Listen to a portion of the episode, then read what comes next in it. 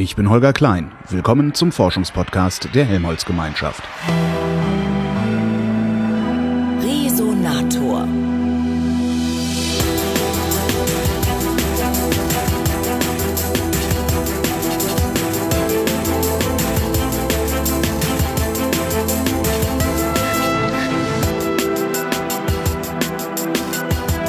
Bin zum Geoforschungszentrum nach Potsdam gefahren, oben auf den Telegrafenberg, wo auch jede Menge Teleskope rumstehen. Ähm, sollte sich jeder mal angeguckt haben. Ich glaube, man kann hier auch mit Besuchergruppen rein. Zumindest äh, macht dieses ganze Gelände den Eindruck. Und besuche Professor Magdalena Scheck-Wenderoth. Ihre Professur ist an der RWTH Aachen und hier am GFZ in Potsdam. Da leitet sie die Sektion Sedimentbeckenanalyse. Hallo, Frau Scheck-Wenderoth. Hallo. Habe ich das, habe ich, äh, ich habe recht mit der Annahme, dass man das hier besuchen kann, oder? Weil hier Ja. überall so Schilder stehen. Ja, ja, und- es gibt auch äh, eine Öffentlichkeitsarbeit, die auch Schulklassen herumführt und es gibt am, am, äh, in der Langnacht der Wissenschaften ist natürlich ja auch jede Menge los auf dem Berg Mhm. und man kann da viele Sachen angucken. Können hier nur Schulklassen rein oder dürfen auch so Leute wie ich einfach mal hier? Also erstens mal darf man ja sowieso rein. Ja, und stimmt. es sind ja auch überall Schilder angebracht, sodass man sich zur Not auch zurechtfindet. Ich glaube, auf der Seite vom GFZ sind auch ein paar, ist auch der Rundgang irgendwo beschrieben. Mhm. Und ansonsten müsste man einfach mal bei Herrn Ossing anrufen und fragen, wann man so eine, eine Führung haben kann. Aber stimmt, man kann ja auch einfach alleine hier hochlatschen und reingehen. Das ist ja, sehr Ja. offen alles. Aber ja. es ist ganz spannend, eine Führung zu haben, weil es gibt ein paar Sachen auf dem Berg, die sind wirklich sehr lustig. Also einmal der Einsteinturm natürlich, den eigentlich jeder kennt. mhm. Eines der ersten Bauhausgebäude, mit dem man ursprünglich die Relativitätstheorie nachweisen wollte, hat aber nicht ganz geklappt. Wie wollten die das machen? Ach, Sie das kann ich Ihnen jetzt nicht, Ah, okay. nicht erklären. Äh, und dann gibt's eben so Sachen wie ein Haus, das überhaupt kein Eisen enthält, weil Mhm. damit das Magnetfeld gemessen wird. Und das ist zum Beispiel mal ganz spannend anzugucken. Wie sieht eigentlich eine Türklinke ohne Eisen aus oder ein Fenster oder überhaupt ein Haus? Kann man das Komplett. nicht komplett aus Holz bauen einfach? Nicht ganz. Also Nicht es ganz. gibt so Dinge wie Scharniere, die kann man schlecht aus Holz machen. Oder so Lederriemen könnte man, aber das knarzt dann, das ist auch doof. Auf jeden Fall hat man da ein paar lustige Messinstrumente, über die man da nette Geschichten hören kann.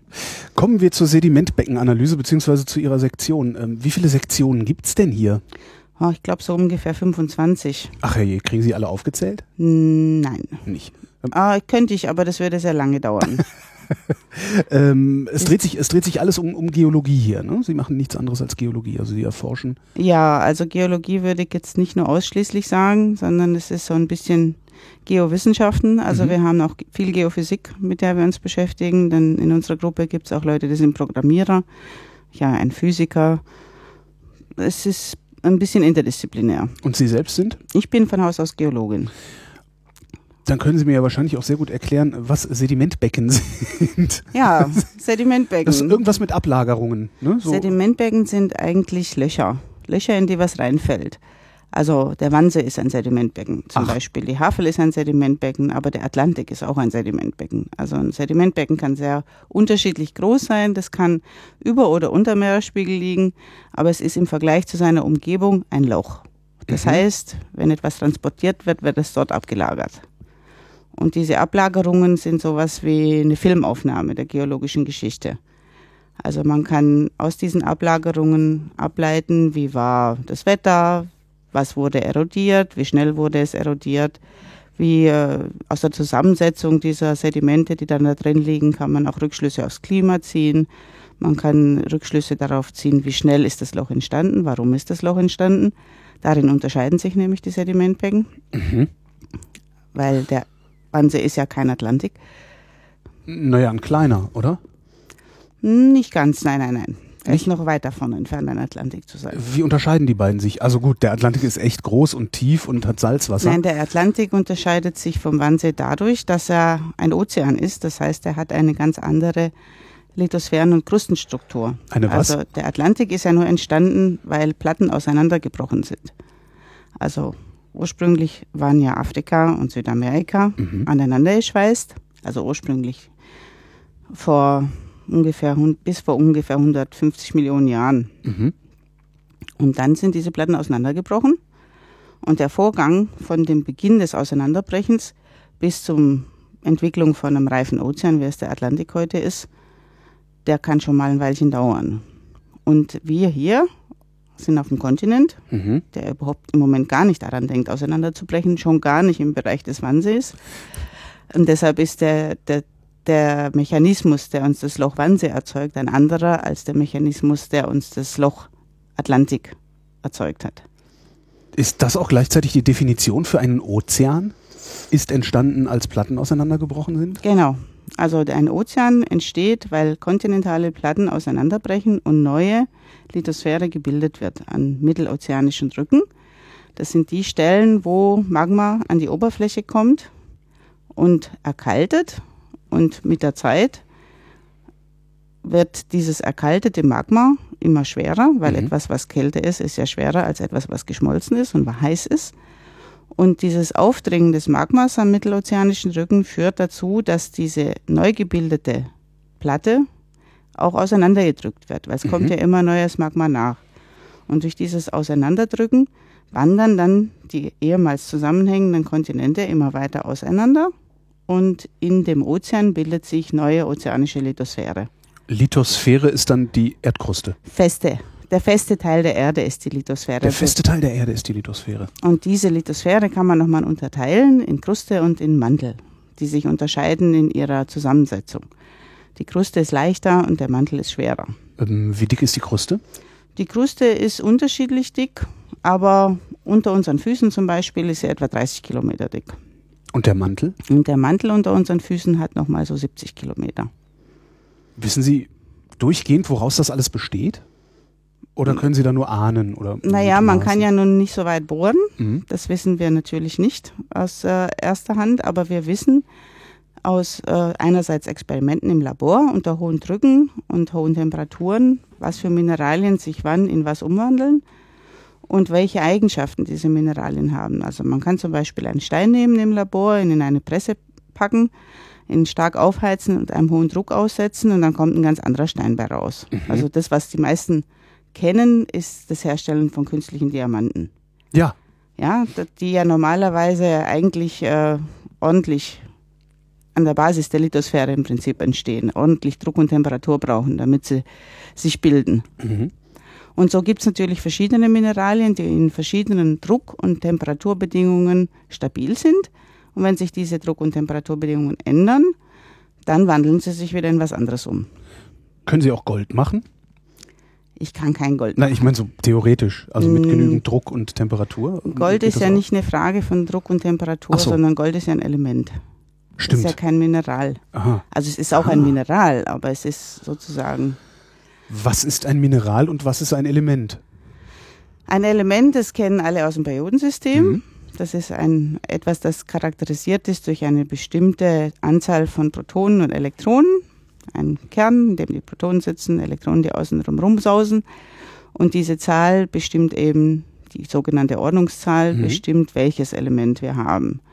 Ein Mineral ist etwas, was sich zusammenfügt zu einem, einem, ich sag mal, Gitter, das äh, sich, wo sich die einzelnen Atome in einem bestimmten, in einer bestimmten Gesetzmäßigkeit zueinander anordnen. Mhm. Und diese Anordnung ist natürlich abhängig von den Eigenschaften der einzelnen Atome, von ihren Ladungen, von ihren äh, ganz unterschiedlichen Eigenschaften der Mhm. Atome eben. Und ob sie sich anziehen, abstoßen, ob sie, ob sie Ionen sind oder nicht. Und diese Anordnung äh, erfolgt in einer Gesetzmäßigkeit, die wir äh, Symmetrie der Kristallklassen nennen. Mhm.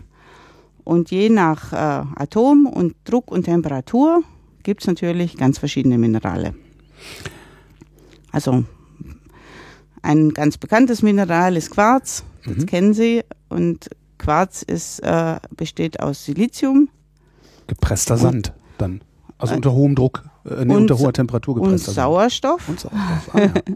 Und da sind die Sauerstoff- und die Siliziumatome eben in einer bestimmten Anordnung zueinander. Und diese Anordnung ändert sich auch je nach Druck und Temperatur. Also wenn Sie unseren Quarz jetzt nehmen und, oder unseren Sand, ähm, wenn wir einen Quarzsand haben, es Mhm. gibt auch Carbonatsand, zum Beispiel an den schönen weißen Stränden Das ist Carbonatsand. Bahamas, ja, da ist der Sand nicht aus Quarz. Erkenne ich, erkenne ich Carbonatsand Sand daran, dass er schön weiß ist? Zum, er ist einerseits schön weiß und zweitens ist er weicher. Aha. Weil, Kann ich das spüren oder brauche ich dazu schon Analysemethoden? Man kann das auch spüren. Also wenn Sie einen Quarzsand haben und Sie laufen, lassen Ihre Brille dort fallen, mhm. dann ist die Brille hinterher verkratzt. Mhm. Wenn Sie eine, eine Brille mit Gläsern haben. Wenn Sie diese Glasbrille in einen Carbonatsand fallen lassen würden, würde ihr gar nichts passieren, weil das Carbonat weicher ist als Glas. Liebe Kinder, macht dieses Experiment doch einfach mal zu Hause nach. da freut sich auch die Mama. Ähm, ist es egal, worauf ich unter hohen Temperaturen Druck ausübe, wird immer irgendwann ein Kristall draus? Nein. Äh, ein Mineral, Verzeihung, ein, ein, Mineral. Nein, das ist natürlich eine Sache, dass ein bestimmtes Mineral unter einem bestimmten Druck und einer bestimmten Temperatur stabil ist. Eine andere Sache ist, dass diese Minerale auch natürlich schmelzen ab gewissen Punkten.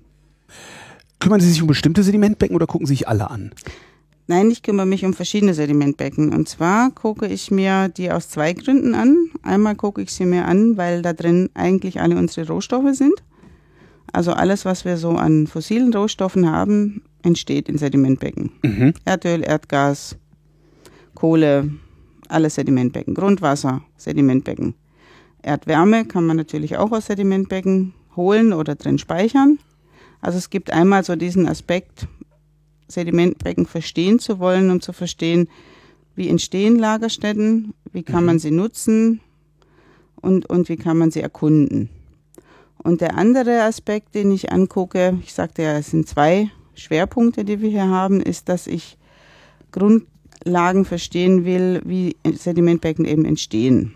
Und das hat so mit wirklich tiefen Fragen der, der Geowissenschaften zu tun. Zum Beispiel, warum bricht ein Kontinent auseinander? An der einen Stelle und nicht an der anderen Stelle. Und was passiert, während der auseinanderbricht?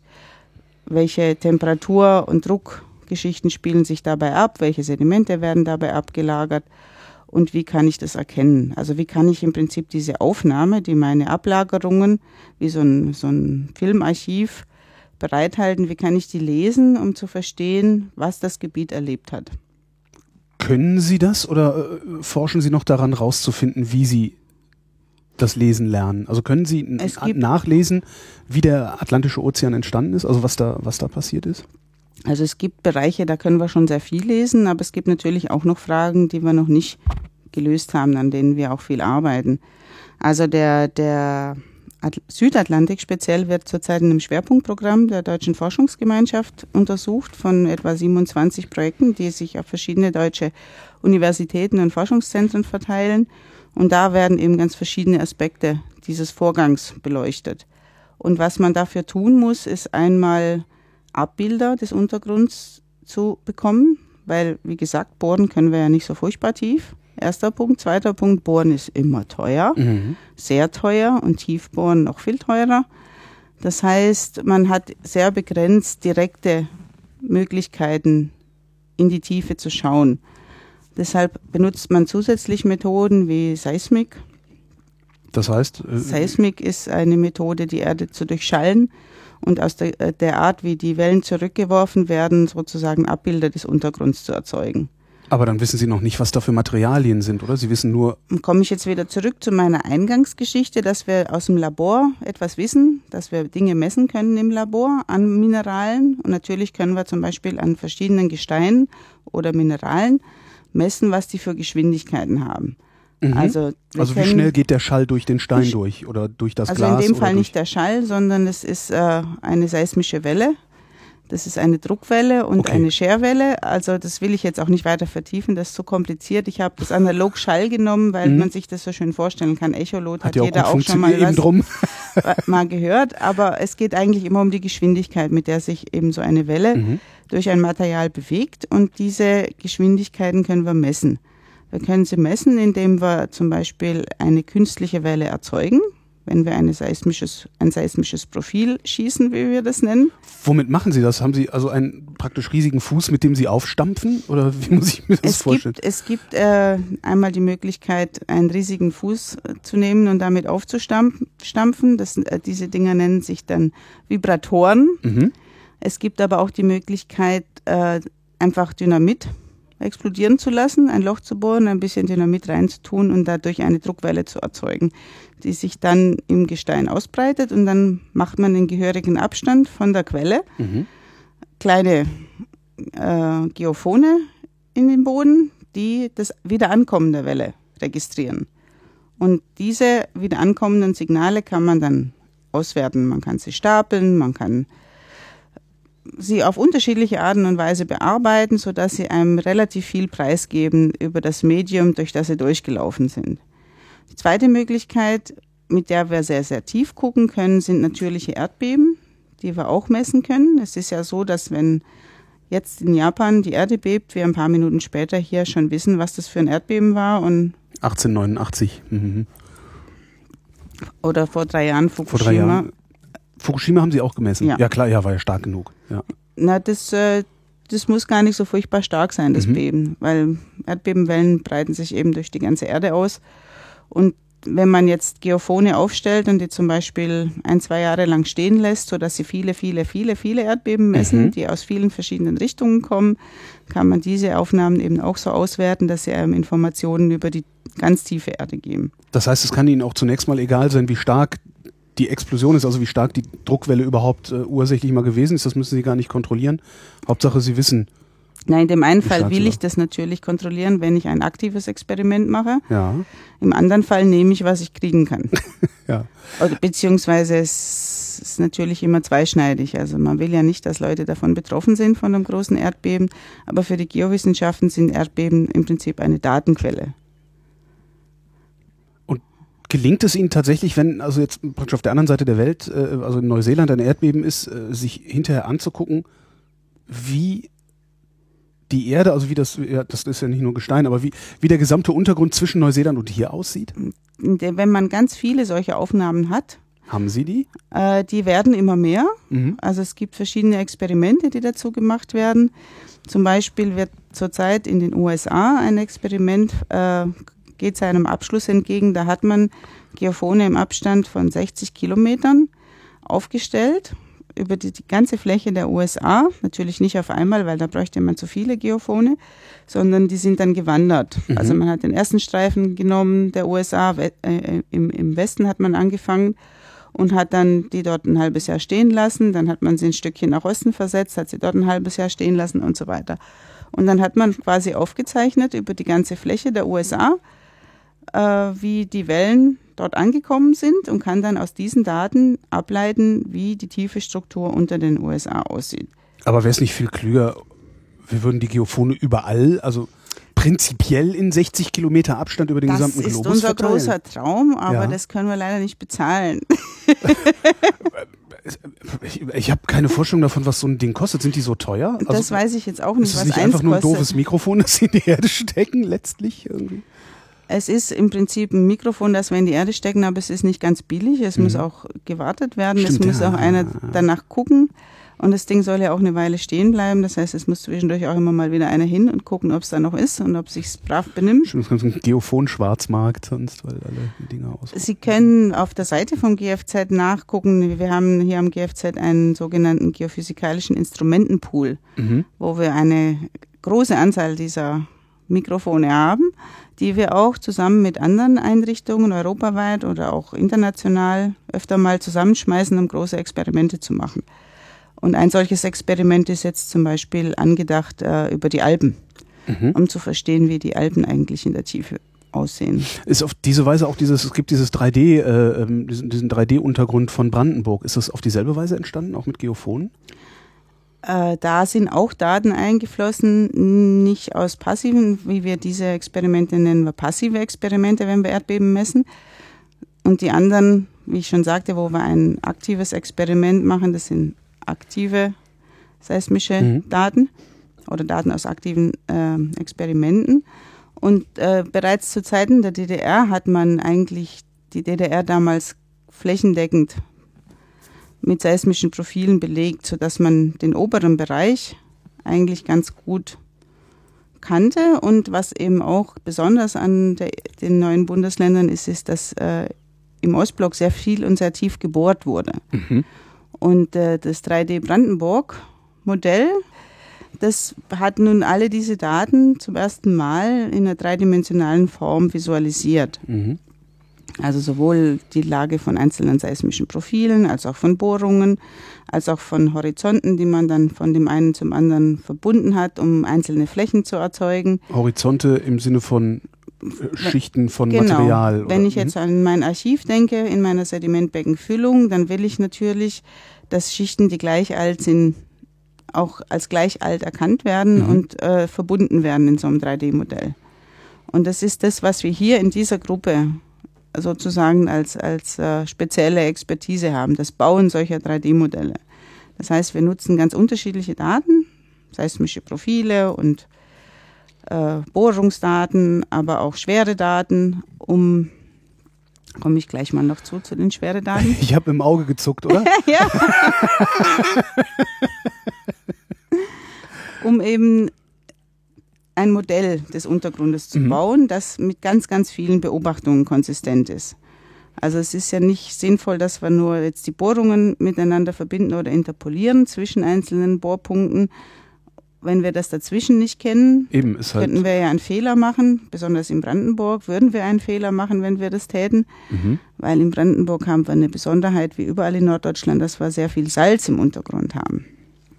Und das Salz ist ein ganz besonderes Material. Das ist nämlich im Unterschied zu allen anderen Steinen wesentlich weniger dicht. Mhm. Es verändert seine Dichte auch nicht durch Überlagerung, weil Salz, wie Sie ja vielleicht wissen, ist ein Ionengitter. Kochsalz, ja. Natriumchlorid, mhm. Natriumion, Chlorion, kubisch also das hat nicht viele Möglichkeiten, sich umzuwandeln. Mhm. Das heißt, es ist eigentlich immer gleich. Während andere Sedimente, die werden abgelagert, dann haben sie, sind sie ganz porös und locker. Und wenn dann was draufkommt, dann werden sie kompaktiert, nennen wir das. Mhm. Also zusammengedrückt und verändern dadurch ihre Porosität, werden dichter. Und mit zunehmender Tiefe nimmt diese Dichte eben auch zu, was beim Salz nicht der Fall ist. Und das Zweite, was das Salz noch hat als Eigenschaft, ist, dass es nicht wie die meisten Steine spröde reagiert. Das heißt, es mhm. bricht nicht, sondern es fließt. Also über geologische Zeiträume muss man sich vorstellen, benimmt sich das Salz wie Honig. Geologische Zeiträume sind Millionen Jahre. Millionen Jahre, okay. Aber auch seit der letzten Eiszeit, was jetzt 10.000 Jahre her ist, seitdem hat sich das Salz auch bewegt. Also das Salz fließt unter uns hinweg sehr, sehr langsam und macht Platz Nein, das Salz fließt eigentlich immer dahin, wo kein Druck ist. Also es mhm. versucht, wie eine vernünftige Flüssigkeit an seiner Basis immer denselben Druck zu haben. Das heißt, wenn sich über ihm der Druck verändert, dann wird es dahin gehen, wo es dem Druck ausweichen kann. Mhm. Also wenn man sich vorstellt, man hat äh, einen Topf mit Honig und kippt da was drauf, das schwerer ist als der Honig, dann fließt der Honig natürlich da weg, wo man was drauf gekippt hat. Mhm. Und so ähnlich ist es mit dem Salz auch. Ist das ein Problem oder können wir das nutzen? Dass Salz sich so verhält und dass wir davon so viel haben hier im Untergrund. Das hat, das hat mehrere Seiten mit dem Salz. Also einerseits, es gibt noch eine weitere Eigenschaft, noch zwei weitere Eigenschaften, oh. die das Salz anders machen. Möchte ich vielleicht vorher noch nennen, damit man das andere, was ich danach sage, verstehen kann. Das Salz ist thermisch sehr leitfähig. Also Sie kennen das vielleicht auch von Marmor, der immer kalt ist. Das ist ja auch ein Ionengitter, leitet die Wärme gut. Darum ist Marmor immer kalt. Genau, es hat einfach eine hohe Wärmeleitfähigkeit. Wieder was gelernt. Und das Salz hat eben auch eine hohe Wärmeleitfähigkeit und zwar mhm. doppelt so hoch wie die meisten anderen Sedimente. Das heißt, da wo wir Salz haben und die Wärme, die aus dem Erdinneren kommt, kommt in dem Salz an, da wirkt das Salz wie ein Schornstein. Mhm. So. Und das vierte, was das Salz noch hat, im Unterschied zu den meisten anderen Sedimentgesteinen, ist, es ist undurchlässig deshalb hat man ja auch lange gedacht, man könnte, man könnte da den radioaktiven Müll ja. hineintun. So, und nun haben wir also in unserem Untergrund. In unserem Hat man da übrigens, als, als, als, als wir uns dazu entschlossen haben, radioaktiven Müll in äh, vermeintlich äh, sichere Salzstöcke zu packen, haben wir da schon gewusst, dass Salz wandert? Eigentlich haben wir das schon gewusst, aber wir hatten noch wirklich keine gute Idee, wie schnell sowas passiert. Also man hätte es äh, vielleicht auch wissen können. Ich denke, damals waren ein Tick zu wenig Geowissenschaftler involviert. Und es ist auch so, dass vieles, was wir über Salz wissen, wir, es, wir eigentlich erst seit den letzten, sag mal, in den letzten 20 Jahren ist da sehr viel dazugekommen. An Erkenntnis. Mhm. Einfach weil wir früher solche Modelle auch gar nicht rechnen konnten. Also jetzt können wir so ein Modell bauen und dann können wir sagen, jetzt spielen wir damit. Was passiert, wenn wir das damit machen? Was passiert, wenn wir das damit machen? Was passiert, wenn es heiß wird? Was passiert, wenn der Meeresspiegel steigt? Was passiert, wenn wir oben was wegnehmen? Das konnte man früher alles nicht tun. Also man konnte diese Physik gar nicht in Modelle einbauen oder rechnen, weil man erstens die Daten noch nicht so weit zusammengeführt hatte, dass man die Strukturmodelle hatte und weil die Rechner auch noch so komplexe Vorgänge gar nicht rechnen konnten. Also ich kann mich erinnern, als ich promoviert habe vor 15, 16 Jahren, da habe ich mit der Thematik angefangen, da, hat, da hatte ich ein Modell von Nordostdeutschland gebaut, mit, das hatte 15 mal 20 Gitterpunkte.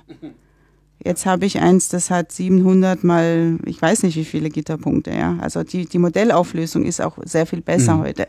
Warum haben wir so ein Modell eigentlich nur von Brandenburg und nicht von der ganzen Bundesrepublik? Äh, wir haben mehrere Modelle hier. Wir haben auch nicht bloß eins von Brandenburg. Achso, ich kenne nur das von Brandenburg. Brandenburg ist jetzt das erste, das ins Netz gegangen ist. Ah, daher. Mhm. Aber es gibt da verschiedene Anläufe und es ist ja auch langfristig angedacht, dass es sowas europaweit geben soll.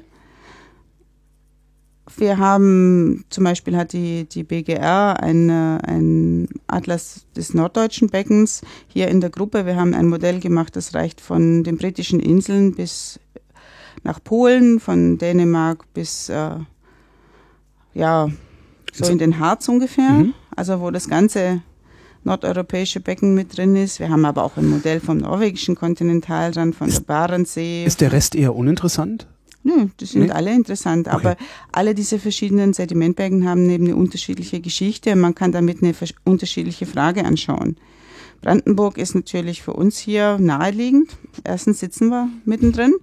Zweitens ist es ja auch seit der, vor allem verstärkt mit der Energiewende zunehmend ein Thema, dass wir mit dem Untergrund vielleicht umgehen wollen hinsichtlich der Energiewende. Das heißt, wir sollten uns auch die Mühe machen, den Untergrund möglichst gut zu kennen Hm. um daraus zum Beispiel Wärme zu entnehmen, um darin Dinge zu speichern. Eine Weile lang wurde ja auch intensiv zur CO2-Speicherung geforscht, Mhm. ob das überhaupt sicher geht oder nicht. Geht das überhaupt sicher? Also ich kann mir das so mit meinem Technisch Hausverstand das. nicht vorstellen. Technisch geht das sicher. Und das bleibt dann bis zum St. Nimmerleinstag da im Gestein. Ich, äh, wir haben jetzt ein Experiment in Ketzin, also war ich selber jetzt nicht be beteiligt, aber andere Gruppen im GFZ. Da wurde über vier Jahre CO2 initiiert und das wird jetzt auch noch fünf Jahre lang beobachtet. Da, dabei wurden ganz bestimmte Überwachungstechnologien auch entwickelt, wie Mhm. man das auch, man muss das ja auch beobachten, ob was rauskommt oder nicht. Dazu mussten auch neue, neue Techniken entwickelt werden. Und äh, das wurde auch gerechnet und modelliert und es sieht ganz so aus, als würde das da drin bleiben, ja. Mhm. Was so ungewöhnlich nicht ist, wenn man bedenkt, dass unser Erdgas, das wir heute aus tiefen Reservoiren fördern, da auch ein paar Millionen Jahre lang drin gesessen hat, bevor wir auf die Idee gekommen sind, das könnten wir ja mal rausholen. Wie sieht so ein Erdgasreservoir eigentlich aus? Das ist ja jetzt nicht irgendwie ein großes Loch irgendwo im Erdmantel und das ist voll Gas und das muss ich nur Gottes anzapfen, indem Willen. ich so einen Korken äh, äh, rausziehe. Im ne? Erdmantel, da ist nicht mehr viel mit Gas. Nicht? Wo, äh, in, der, in der Kruste ist das noch? Oder ja, ja. Ist das? Das ah, okay. ist, also Erd, Erdgas oder Erdölfelder sind genau wie Grundwasser Mhm. in Gesteinen, die eine Porosität haben, also und auch eine Durchlässigkeit. In den Porenräumen sitzt dann im Prinzip das Fluid. Das kann ein Gas sein oder eine Flüssigkeit oder in dem Fall Öl oder Wasser. Also praktisch wie ein vollgesogener Schwamm. Das, wir haben also ein, ein Gerüst aus Körnern, Mhm. die das Gestein bilden und zwischen den Körnern in den Hohlräumen, da sitzt dann das Gas drin. Okay. Und was wir aber brauchen, um das Ganze da drin zu behalten, ist natürlich etwas, was es nach oben abdichtet. Ja. Das heißt, über dieser Schicht mit dem Porenraum muss eine Schicht sein, die keinen Porenraum hat. Also sowas wie ein Tonstein, Mhm.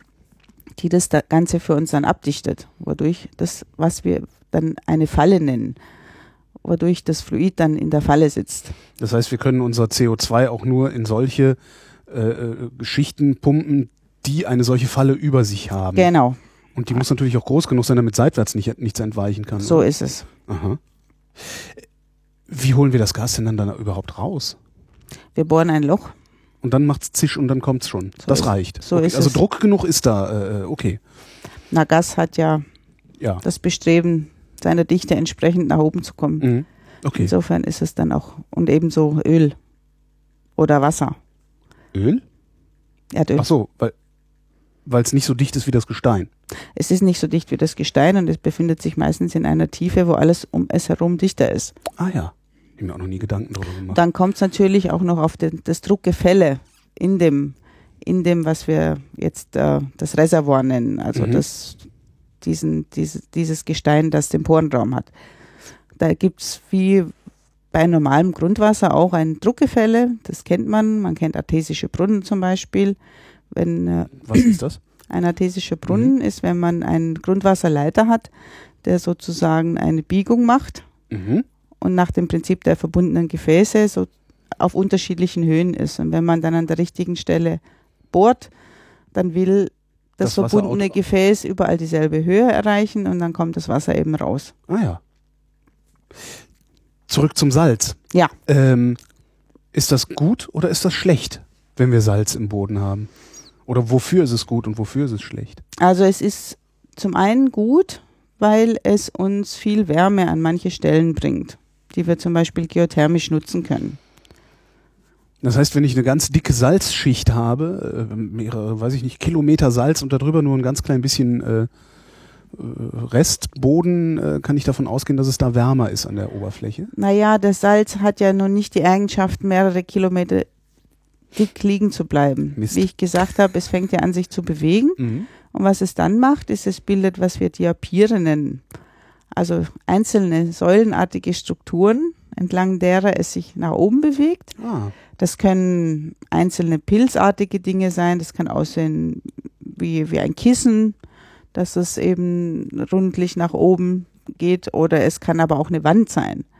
Also wenn man zum Beispiel unter Schleswig-Holstein guckt, dort gibt es Salzwände, die sind neun Kilometer hoch, vielleicht 10, 20 Kilometer breit und 100 Kilometer lang. Also das ist deutlich höher als der Mount Everest. und das ist nur Salz oder ist da auch noch anderes Zeug Nein, und die irgendwie? Löcher dazwischen, zwischen diesen Wänden, da Mhm. liegt das andere Sediment. Das heißt, in dem Salz selber wird die Wärme sozusagen wie in einem Schornstein schnell geleitet, während in den Sedimenten rechts und links davon und vor allem oben drüber die Wärme nicht weg kann, weil die meisten anderen Sedimente wirken wie ein Isolator, wie eine Mhm. Daunendecke. Und dann staut sich da die Wärme. Das heißt, wenn Die wir möchte ich gerne ernten. und die kann man ernten. Und das ist zum Beispiel ein Grund, warum in den Niederlanden, Niederlande haben einen sehr hohen thermischen Gradienten, weil da mehrere Faktoren zusammenkommen. Thermischer Gradient. Es wird schnell heiß mit der Tiefe. Ach so. Das heißt, wenn man in zwei Kilometern Tiefe unter den Niederlanden ist, ist es deutlich wärmer, als wenn man in zwei Kilometern Tiefe zum Beispiel äh, unter Skandinavien gucken würde. Mhm. Und das hat mehrere Gründe. Einmal haben wir dort oben dicker Sediment, das als Daunendecke die Wärme nicht rauslässt. Mhm. Wir haben lokale Salzstrukturen, die uns die Wärme da aber unter die Sedimente reinpumpen. Und wir haben eine sehr dünne Lithosphäre unter der Nordsee und das erstreckt sich so ein bisschen noch bis unter die Niederlande und die Halligen bei uns, wo die Basis der Lithosphäre, die wir als eine, eine konstante Temperatur annehmen, bei der das Gestein, das die Lithosphäre ausmacht, anfängt zu schmelzen. Mhm. Und diese, diese, diese Temperaturgrenzfläche, die ist eben sehr flach Ja. unter der Nordsee und unter den Niederlanden. Und deshalb können die ihre, ihre Gewächshäuser jetzt gut mit Geothermie heizen. Wie viel Kilometer Unterschied macht das? Naja, unter der Nordsee und unter den Niederlanden ist die Lithosphäre vielleicht 80 bis 100 Kilometer dick, während sie in Schweden fast 200 Kilometer dick ist. Das heißt, die 1300 Grad erreichen wir unter Schweden erst in 200 Kilometern Tiefe, Mhm. aber unter der Nordsee schon in 80 bis 100 Kilometern Tiefe. Das wirkt sich dann natürlich auch auf unsere tiefen Bohrungen aus. Genau. Bis wie viel? Ich glaube 15 Kilometer ist das tiefste, was wir kommen. Ne? Unsere tiefste Bohrung ist gleich 14 Kilometer 14, auf der? Halbinsel Kola. Die ist auch schon Mhm. uralt. Und geplant war ja, dass unsere kontinentale Tiefbohrung eine ähnliche Tiefe erreicht, aber hatten wir uns verschätzt. Wir sind nur neun Kilometer tief gekommen, weil es schneller heiß wurde als erwartet. Haben wir viel gelernt dabei. Warum? Was haben Sie gelernt? Also warum haben Sie sich verschätzt? Na, bevor wir so tief gebohrt haben, wussten wir noch nicht, wie viel Wärme eigentlich überhaupt wo produziert wird, in welchem tiefen Bereich. Es ist ja so, dass wir zum einen Wärme haben, die kommt aus dem tiefen, aus, aus der tiefen Tiefenerde, also aus dem tiefen Erdmantel, mhm. da wo auch, der auch zum Teil geschmolzen ist. Und wir haben Wärme, die wird auch in der Kruste produziert, weil unsere Kruste Elemente enthält, die radioaktiv sind. Ah, okay, ja. Und dieser radioaktive Zerfall über viele, viele, viele, viele, viele Millionen Jahre erzeugt natürlich Wärme. Und den können Sie nicht sehen. Sie können, ja, Sie können halt, was Sie, Sie wissen, 1300 Grad fängt es an zu schmelzen. Sie wissen, ab welcher Tiefe es das Gestein fest wird. Daraus können Sie ableiten, dass da ungefähr so um die 1300 Grad sein genau. müssen. Und dann können Sie sich noch über Ihre seismischen äh, Proben angucken, was für Gesteins Genau. Was für Gestein liegt dazwischen? Wie tief müsste es also eigentlich in 10 Kilometern Tiefe sein? Und was Sie genau. nicht berechnen können, ist die Radioaktivität, die von der Seite sozusagen Wärme dann aufs Loch mit, gibt. Oder? Das können wir mittlerweile besser berechnen, aber zu der Zeit, als diese Bohrung projektiert wurde und ja. gemacht wurde, da, da wusste man noch nicht so sehr viel ja. über wie viel, wie sich der Temperaturgradient, also die Zunahme der Temperatur mit der Tiefe verhält, weil mhm. einfach noch nicht so viel Beobachtungen dazu da waren. Aber woher wissen Sie denn jetzt, wie das, also wo, was benutzen Sie, um nachzugucken, ja, was benutzen Sie, um den Temperaturgradienten genauer abzuschätzen? Na, ein, einmal haben wir natürlich Messwerte. Man kann natürlich ein Thermometer in die Bohrung hängen und sagen. Ja gut, aber so. dann ist es im Zweifelsfall zu spät. Aber aus dieser Messung können wir ja ableiten, wenn da so ein Stein ist und die Temperatur in diesem Stein sich so verhält, dann habe ich eine Information über die Leitfähigkeit und über den Chemismus des Gesteins habe ich natürlich eine Information, wie viel radiogene Wärme der produziert. Und wenn man das mit vielen verschiedenen Steinen macht, können Sie daraus ableiten, wie es beim nächsten man, Stein möglicherweise auch ist. Genau. Und äh, aus den seismischen Geschwindigkeiten habe ich eine Idee, was ich für einen Stein habe. Und aus den Dichten zum Beispiel, die ich auch äh, messen oder modellieren kann. Und dann kann ich, wenn ich weiß ungefähr, was es für ein Stein ist, natürlich im Labor an diesem Stein messen, den ich von woanders an der mhm. Oberfläche vielleicht habe, was würde der denn an Wärme produzieren? Das kann man ja im Labor einfach messen. Wie fein granulieren Sie Ihre Messungen? Also weil, weil einfach so einmal irgendwie eine Stoßwelle erzeugen, ähm, Geophone aufstellen und dann sagen, da ist Erdöl, das können Sie ja nicht, ne? Nicht ganz. Nicht ganz, aber hey, Respekt. Naja, es ist so, dass wir hier in unserer Gruppe so ein bisschen zwischen allen Stühlen sitzen. Weder machen wir die seismischen Daten selber, noch bohren wir selber, noch messen wir selber. Aber mhm. was wir machen, ist, dass wir mit all diesen Einzeldisziplinen Disziplinen sprechen und diese Daten dann zusammenbringen. Also es gibt Spezialisten, die machen die seismischen Messungen. Es gibt Spezialisten, die messen die Temperatur, die Leitfähigkeit. Es gibt Spezialisten, die machen die Hochdruckexperimente. Und dieses Wissen aus diesen ganzen unterschiedlichen Disziplinen für ein bestimmtes Gebiet versuchen wir dann so zusammenzubringen, dass wir ein Modell bauen, das mit all diesen Beobachtungen im Einklang ist. Mhm. Was gar nicht so trivial ist. Weil manche dieser Messungen auch indirekte Messungen sind und Fehlerbalken haben und so weiter. Und insofern äh, kann ich jetzt nicht sagen, ich äh, mache ein Geophon dahin und dann weiß ich alles. Mhm. Aber so ein seismisches Abbild, das ich jetzt von einem Geophysiker bekomme, das hat eine bestimmte Struktur, die ich interpretieren kann. Also da kann ein bestimmter Kontrast mir anzeigen, dass ich einen Gas-Öl-Kontakt sehe mhm. in meinen Daten. Oder es gibt ganz bestimmte Strukturbilder, die eben was Bestimmtes bedeuten die ich auswerten kann. Das heißt, Sie können zumindest ähm, schon mal sagen, macht da mal lieber eine, keine Testbohrung, sondern geht mal lieber 100 Kilometer weiter. Das ist das, das ist äh, also die Art der Modellierung, die wir hier machen, die wird natürlich professionell in der Erdölindustrie auch angewandt, weil es sehr viel billiger ist, Seismik zu machen als zu bohren. Mhm. Und dann wird darauf aufbauend natürlich gesagt, das ist ein Gebiet, das ist sinnvoller und das andere nicht so. Kommen Sie an die, an die Industriedaten ran? Also sind die so freundlich und sagen, hier, wir haben Seismik gemacht, hier habt ihr ein paar Daten? Zum Teil ja. Also wir haben auch Kooperationen mit äh, Firmen. Mhm. Die sponsern auch zurzeit eine Doktorarbeit hier, äh, eine Firma. Und was für uns halt unerschwinglich ist als Wissenschaftler, ist diese Daten meistens selber zu erzeugen, weil es sehr, sehr teuer ist. Also seismische Großexperimente zu machen, ist wirklich ein großer Aufwand und meistens wird das äh, in internationalen Kollaborationen durchgeführt. Also so ein, ein einzelnen. Das heißt, Im Grunde können Sie der Industrie dankbar sein, dass die Wachstum und immer mehr Öl haben will, weil die machen dann schon irgendwann die Seismik. Die machen die Seismik sowieso. Mhm. Das, der Punkt ist, dass man die überzeugen muss, dass sie einem die auch geben. Erstens. Und zweitens, dass sie einem die so geben, dass man sie hinterher auch zeigen darf. Das ist so ein bisschen die diplomatische Kunst in dieser Art des Zusammenarbeitens, dass wir eben den Anspruch haben zu sagen, wir arbeiten mit der Industrie, aber nicht für die Industrie. Mhm. Und äh, Aber Sie könnten doch auch genauso gut für die Industrie arbeiten. Das könnte man Ihnen ja nicht mal unbedingt übel nehmen, weil das Öl verbrauche ich ja hinterher wieder. Das heißt, ich als Steuerzahler, der dann wiederum die Forschung finanziert, habe dann mittelbar auch was davon. die Industrie verdient so viel Geld, die kann das selber machen. Stimmt. Gerade dieser Sektor ist, glaube ich, Ja. keiner derjenigen, die gerade irgendwelche Sorgen hätten. Nee, am Hungertuch nagen die nicht. Nein, und es ist, äh, ja, es ist eben einfach immer so ein bisschen eine Gratwanderung. Wie weit kann ich mit denen ins Geschäft kommen, so dass wir was davon haben, die was davon haben, aber wir trotzdem jetzt nicht ähm, uns verkaufen, sag ich mal. Hm. Warum sind Sie Geologin geworden?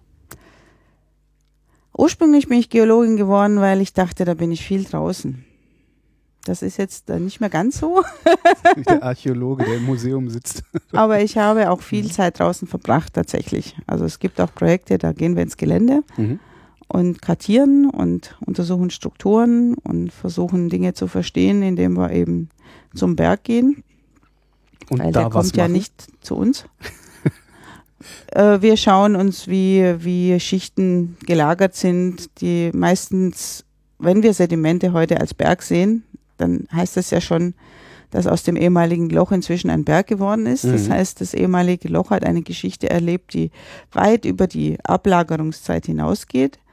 Und da versuchen wir zu verstehen, einmal, was ist diesem System passiert? Also warum sind die Alpen jetzt so hoch und so gefaltet? Und wenn wir hingucken, sehen wir, dass das ja früher ein tiefes Meer war. Die Alpen Natürlich. Ein Ja, großer. Teil der Alpen. war ein tiefes Meer. Das heißt, ich könnte rein theoretisch oben auf irgendeinem Berg äh, Fossilien finden. Fischfossilien finden. Ja, sogar auch ältere. Also ja, die Kalkalpen zum Beispiel Mhm. sind aus Kalk und Kalk ist etwas, das im Meer abgelagert wird. Prinzipiell. Oder in Süßwasserseen. Es gibt auch Süßwasserkalke. Aha. Ach, das finde ich jetzt faszinierend. Ähm, wann waren die Alpen denn ein tiefes Meer und wie tief war es? Das ist jetzt wieder eine weitergehende Frage, weil es auch nicht gerade ein Gebiet ist, in dem ich äh, komplett zu Hause bin. Aber die Alpen sind, glaube ich, Alpen oder haben begonnen, Alpen zu werden vor ungefähr 15 Millionen Jahren. Mhm. Und noch vor 70, 80 Millionen Jahren war das, äh, was heute Alpen ist, eine, ein Puzzle aus einzelnen Kontinentsplittern und Ozeanen dazwischen. Und wer ist dann dafür verantwortlich, dass die Alpen gewachsen sind? Also welche, welche? Dafür ist verantwortlich, dass sich die afrikanische Platte auf die eurasische Platte zubewegt. Mhm. Die kollidieren sozusagen. Das heißt, irgendwann ist das Mittelmeer weg? Irgendwann ist auch das Mittelmeer weg und das Mittelmeer war früher ein, ein, ein Atlantik. Muss man sich vorstellen. Das Mittelmeer war mal ein Ozean. Ja, ja. Mhm. Und was ist dann passiert, dass es kein Ozean mehr wurde? Es hat sich Oder war? äh, es hat, der Ozean hat sich geschlossen, weil die Platten eben nicht mehr auseinandergewandert sind, wie das Mhm. heute im Atlantik passiert, weil diese Auseinanderbewegung zu einem Halt gekommen ist und sie sich wieder aufeinander zubewegt haben. Ach so. Und dann gibt es irgendwann ein Platzproblem. Dann muss eine Platte unter die andere abtauchen Mhm. und irgendwann mal schließt sich das Ganze wieder und die zwei Kontinente kollidieren. Und genau das passiert in den Alpen.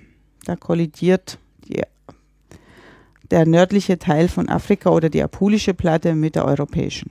Das heißt, bevor das Mittelmeer ähm, ein, das Mittelmeer war, war es ja sowieso schon mal wieder irgendeine Senke. Also das war ja mal trocken. Und davor war es noch ein Ozean, oder? Nee, dazwischen, äh, was Sie jetzt meinen, ist das ausgetrocknete Mittelmeer. Ach so, das ist war auch, schon- ah, das ist okay. auch schon einmal ausgetrocknet. Im Mittelmeer haben wir zum Beispiel auch ganz viel Salz. Mhm. weil das Mittelmeer einmal ausgetrocknet war. Und bei dieser Austrocknung, Ist das Salz liegen geblieben? Salz gibt es ja nur als Sediment, wenn es sehr, sehr trocken wird. Mhm. Weil sonst, wie wir wissen, löst sich Salz ja sehr gut in Wasser. Und man muss das schon stark eindampfen, damit man das Salz überhaupt als Salz aus dem Wasser rauskriegt. Und wenn man Kochsalz aus dem Wasser rauskriegen will, muss man es im Prinzip komplett eindampfen. Ist das Mittelmeer denn jetzt salziger als andere Ozeane? Ich glaube nicht. Ein bisschen. Ein bisschen salziger ist es ja, weil es ja immer noch diese Schwelle von Gibraltar hat Mhm. und nicht komplett im, im offenen Austausch ist. Aber doch, es ist ein bisschen salziger, glaube ich, als der, als der Atlantik. Aber das, das heißt doch, wenn es dann ausgetrocknet ist und ähm, wir eine sehr, also wir sehr viel Salz unter dem Mittelmeer finden, ähm, muss über diesem Salz ja noch irgendwas anderes liegen. Ansonsten Genau. hätte das Wasser, was da reingeströmt ist, das Salz ja wieder gelöst und wir hätten da irgendwie ein, ein, sehr starkes, also eine Diese, sehr starke Salz, Salzkonzentration. Das war das Wort, was mir gefehlt hat. ja, ja, das ist wieder zugedeckt worden, das Salz, zunächst. Womit? Mit anderen Sedimenten, weil der Meeresspiegel wieder angestiegen ist und dann kam wieder ganz normales Sediment und vor allem ganz viel Wasser erstmal wieder. Aber das muss doch das Salz lösen. das kann gar nicht so schnell so viel Salz lösen. Also wenn man den, den, das ganze Becken Ja. auf einmal flutet, aus dem vorher eine gesättigte Lösung Salz ausgeschieden hat und gleichzeitig mit dem Fluten des Beckens auch wieder Sedimente reinkommen, dann sind diese, werden die neu abgelagerten Sedimente das Salz schneller bedecken, als es sich wieder auflösen kann. Verstehe. Also ein Teil wird sicherlich auch angelöst am Anfang, aber das ist bei weitem, wir reden hier über kilometerdicke Salzlagen. Mhm. Also wir reden nicht über zwei Meter Salz. Ach so. Also die hier in Norddeutschland zum Beispiel, da haben wir auch die ursprüngliche Lagerung des Salzes rekonstruiert.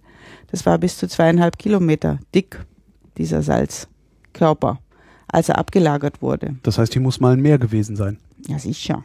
Ja, sicher. Ja, hier war ein Meer. Also Überall war- zur war Zeit des ein- Zechsteins war hier ein Meer. Zur und Zeit des was? des Zechsteins, so heißt unser Salz, Zechsteinsalz. Das ist Zechsteinsalz. ungefähr 250 Millionen, 260 Millionen Jahre her. Mhm.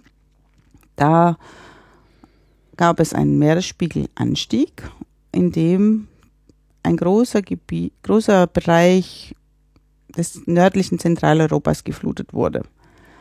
Die sogenannte Zechsteintransgression nennen wir das. Wissen wir, warum es diesen Anstieg des Meeresspiegels gab? Äh, wir wissen eigentlich nicht so genau, der, der Meeresspiegel stieg zwar, glaube ich, auch global an, aber der Grund, warum dieses Gebiet speziell geflutet wurde, hat was damit zu tun, ob es eine Verbindung zum offenen Ozean gibt oder nicht. So ähnlich wie beim Mittelmeer mit der Schwelle von Gibraltar. Mhm. Wenn die gerade mal wieder ein bisschen hochkommt, dann ist zu. Dann kann das Mittelmeer nicht mit dem Atlantik sprechen. gerade mal wieder ein bisschen hochkommt. Wie kommt die denn gerade mal wieder ein bisschen hoch? Na, wenn Sie sich vorstellen, wie die Geometrie aussieht, der Straße von Gibraltar, das ist ja ein relativ enger Ja. Durchgang. Und der ist auch nicht sehr tief an der Stelle. Und wenn wir da, Und da ist Strömung und da lagert sich Zeug ab. naja, und dann gibt's da ja auch Bewegungen. Also Mhm. es gibt, die Erde ist ja ständig in Bewegung. Die Vorstellung, der Geologe hat nicht die Vorstellung einer stabilen Erde wie der Mhm. normale Mensch, sondern die Erde bewegt sich eigentlich ständig. Und ich sagte ja eben, dass die Alpen das Resultat der Kollision von Afrika mit Europa sind. Diese Plattenbewegung, die ist ja nicht plötzlich passiert und aus dem Nichts. Mhm.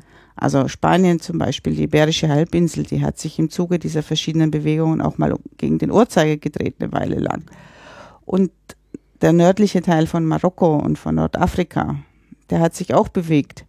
Und diese Bewegungen können dann schon mal dazu führen, dass dann halt zwischen Nordafrika und Spanien eine Landbrücke entsteht und dann ist das Mittelmeer zu. Könnten Sie theoretisch berechnen, oder haben Sie es vielleicht schon getan, äh, wann die Straße von Gib- Gibraltar zugeht? Oh je, ich habe es nicht getan, aber ich glaube, es gibt Vorhersagen. Es gibt Leute, die sich hauptsächlich mit diesen Platten einmal Rekonstruktionen und Vorhersagen, wie die Platten weiterlaufen würden. Da gibt's eine ganz nette Internetseite von einer australischen Gruppe, die heißt Earthbite, Mhm. wo man sich äh, sowohl vergangene Plattengeschichten angucken kann, als auch in die Zukunft projizierte Plattengeschichten. Und ich kann es Ihnen nicht sagen, wann das jetzt das nächste Mal soweit sein wird, aber geologisch gesehen dauert es nicht lange. Ich habe das Gefühl, wir sind immer noch nicht mit dem Salz fertig. Ähm, also wir, wir, wir nutzen, wir nutzen die, das Vorhandensein des, Salz, weil, des Salzes, weil es über dem Salz wärmer ist. Zum Beispiel. Ähm, was machen wir da noch mit? Na, wir nutzen das also wenn wir Salz. davon so viel haben, müssen wir uns ja was ausdenken, warum wir das super finden, dass wir so viel Das Salz wird ja auch zum Teil abgebaut. Ja. Weil es auch äh, Salz halt. einmal Salz und zweitens ist ja auch äh, diese Abfolge der Salzschichten, die beginnt immer mit einem gewissen, mit einer gewissen Gesetzmäßigkeit. Das heißt, zuerst fallen die Salze aus, die am schlechtesten löslich sind. Mhm. Und dann wird ja die Brühe immer konzentrierter und ganz zum Schluss fallen die am besten löslichen Dinge aus. Also zum Beispiel Kalisalze fällt als letztes aus, weil das noch viel löslicher ist als Kochsalz. Mhm. Und wie Kalisalz ist natürlich auch ein wichtiger Rohstoff. Das ist auch zum Beispiel etwas, was genutzt werden kann. Was macht man daraus eigentlich? Ich glaube Dünger. Ah. Unter anderem. Das heißt, wir sitzen hier in Brandenburg eigentlich auf einem großen Bodenschatz. Es ist so ein bisschen schwierig, ihn in Brandenburg rauszuholen, weil er nicht überall oben rausguckt. Äh, wie tief ist er denn? Unterschiedlich. Also manche kommen, sage ich mal, so bis auf ein paar hundert Meter nahe an die Oberfläche. Manche sind aber auch ein Kilometer tief, manche Salzstrukturen oder zwei Kilometer tief. Und das Die abzubauen wäre Basis vom teuer. Salz ist ungefähr in vier Kilometern. Und so tief äh, Salzabbau zu betreiben, ist äh, Das wäre, unbezahlbar. das wäre, nein, nicht ökonomisch. Könnte man das Aber es wird zum Beispiel eine Sache, die diskutiert wird mit dem Salz, ist, dass man da drin ja auch Kavernen anlegen kann, in denen man zum Beispiel Wasserstoff speichern kann. sprich, Wasserstoff, bohren, ausspülen und eine Weile Wasserstoff drin aufheben, mhm. bis man ihn wieder braucht. Lange kann man das nicht machen, weil, wie gesagt, das Salz fließt ja. Das heißt, dadurch, dass das Salz fließt, selbst auf menschlicher Zeitskala wird sich diese Kaverne langfristig wieder verkleinern. Mhm. Wie, wie schnell fließt es denn? Das kommt sehr darauf an, unter was für einem Druck es steht. Mhm. Also es gibt äh, Salzgletscher im Iran, die oben rausgucken. Die fließen mehrere Meter pro Jahr. Oh ja. Aber ich meine, also so eine Kaverne, so für, für ein Jahr oder sowas könnte ich dann in so einer Ka- Kaverne schon meinen Wasserstoff speichern. Ich glaube auch länger. Ich weiß Mhm. gar nicht, wie lange die, die so halten, aber man denkt da schon, glaube ich, in 10, 15 Jahresabschnitten eher. Ah Ja gut, aber das wäre ja, das wäre ja durchaus leistbar. Das ist ein neues Forschungsfeld, das jetzt auch gerade angedacht wird, weil wir ja sehr viel Wasserstoff erzeugen könnten Mhm. mit unseren vielen Windrädern und, und Solarpanels in Zeiten, in denen wir nicht den Strom verbrauchen können. Es ist ja jammerschade, dass wir zurzeit sehr viel Strom wieder in die Erde zurückleiten, weil wir einfach nirgendwo hintragen können. Und eine Idee ist eben, dass man Wasserstoff in, in Salzkavernen speichert. Das Problem beim Wasserstoff ist nämlich, dass man den sonst nirgendwo speichern kann, weil das Molekül so klein ist, dass es überall rausdiffundiert. Ah. Also das Rohr, das man bauen müsste, wäre so teuer, Mhm. indem man das Ding transportiert, dass es sich schon wieder nicht mehr rechnet. Das heißt, ich bringe den Strom dahin, wo ich den Wasserstoff speichern kann und äh, speichere den dann vor Ort und verbrenne ihn da auch wieder. Dadurch, dass wir in ganz Norddeutschland eben ganz viel Salz haben, Mhm. ist es natürlich naheliegend, über sowas nachzudenken. Weil direkt unterm Windrad im Prinzip auch ein Salzstock sitzt, zum Beispiel. Na, man könnte ja sogar Windräder so bauen, dass sie direkt draufstehen. Eigentlich stehen die fast alle auf irgendwelchen Salzstöcken. wir haben genug davon. Wofür außer Salz interessieren Sie sich denn noch? Ja, ich interessiere mich äh, vor allem für Temperatur auch. Mhm. die Temperatur vorherzusagen im tiefen Untergrund, weil die Temperatur ist etwas, was unheimlich viel steuert. Die Temperatur steuert einmal, was für Reaktionen ablaufen, welche, was, was die organische Substanz macht, ob sich daraus irgendwelche Rohstoffe bilden. Temperatur steuert, wie sich ein Stein verhält und wie er deformiert. Je heißer er wird, wird er sein, sein Verhalten auch ändern. Die Temperatur steuert, wann ein Kontinent auseinanderbricht und wann nicht. Mhm. Und äh, die Temperatur eben mit der Tiefe vorherzusagen, ist etwas, was man eben für ganz viele Dinge brauchen kann. Damit befassen wir uns äh, im Augenblick sehr viel, vor allem auf dieser angewandten Seite auch, weil auch Geothermie zunehmend ein Thema wird. Und ich denke, wir wären gut beraten, wenn wir davon mehr nutzen würden. Wenn man sich vorstellt, dass wir 90 Prozent unserer Heizkosten fossil bestreiten und andererseits wissen, dass wir ohne Ende Wärme im Untergrund haben, dann sollte man vielleicht mal eher in diese Richtung weiterforschen, wie wir diese Wärme nutzen könnten. Also es ist sicherlich bei uns schwieriger, aus Geothermie Strom zu erzeugen. Das geht zum Beispiel in Bayern ganz gut, Warum? äh, weil in Bayern kein Salz da ist Mhm. in den Sedimentbecken, wo eben Geothermie auch schon wirtschaftlich betrieben wird, durchaus reichlich. Im, im Molassebecken ist das, so rund um München. Dort hat das Wasser, das gefördert wird, hohe Temperaturen und gleichzeitig einen sehr geringen Salzgehalt. Was natürlich bei uns im Norddeutschland nicht so ist, weil wir ja so viel Salz haben, mhm. das natürlich sich dann auch im Grundwasser irgendwann löst und entsprechend dann in den tieferen Stockwerken unsere Grundwässer auch sehr salzig macht. Was für die Förderung dieser Wässer und die Technologie, die damit verbunden ist, eine große Herausforderung darstellt, weil salzige Lösungen korrodieren natürlich mhm. Sehr. Und deshalb ist es vielleicht hier sinnvoller, dass man sagt, man geht nicht ganz so tief bis in diese salinen Grundwasserleiter, sondern in welche, die noch nicht so salzig sind. Dafür ist das Wasser nicht ganz so heiß und macht das wie die Niederländer, die ihre Gewächshäuser geothermisch beheizen und denken da mal Wärme neu. Wie viel Grad haben wir denn da? In was für Tiefen?